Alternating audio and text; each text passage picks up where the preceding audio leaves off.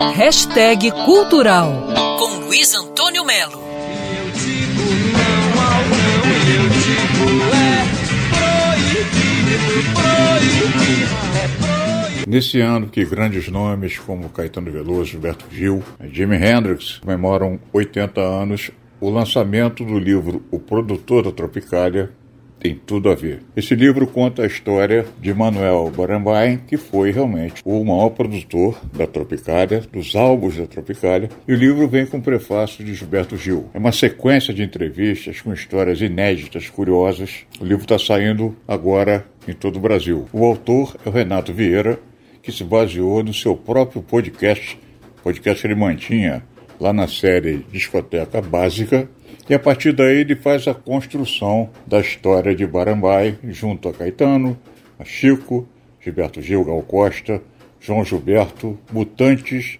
Maria Bethânia. São entrevistas inéditas com Erasmo Carlos, Nara Leão, Rogério Duprá, Rony Von, Claudete Soares, Jair Rodrigues. Ou seja, um livro fundamental para quem gosta de música.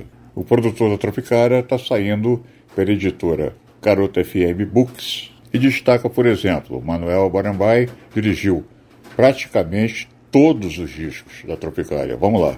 Ele foi produtor, por exemplo, do Panzet Circenses, que é um marco histórico no movimento tropicalista, um período em que ele conviveu com o Chico Buarque de Holanda. O que a gente não sabe e o livro revela é que foi ele que convenceu o Chico Buarque a compor e gravar as suas próprias músicas. O Chico não queria naquela época.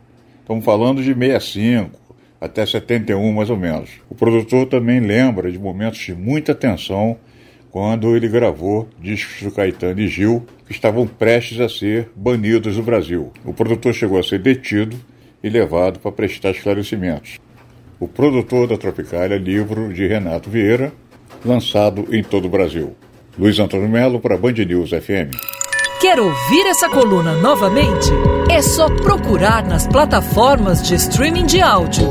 Conheça mais dos podcasts da Band News FM Rio.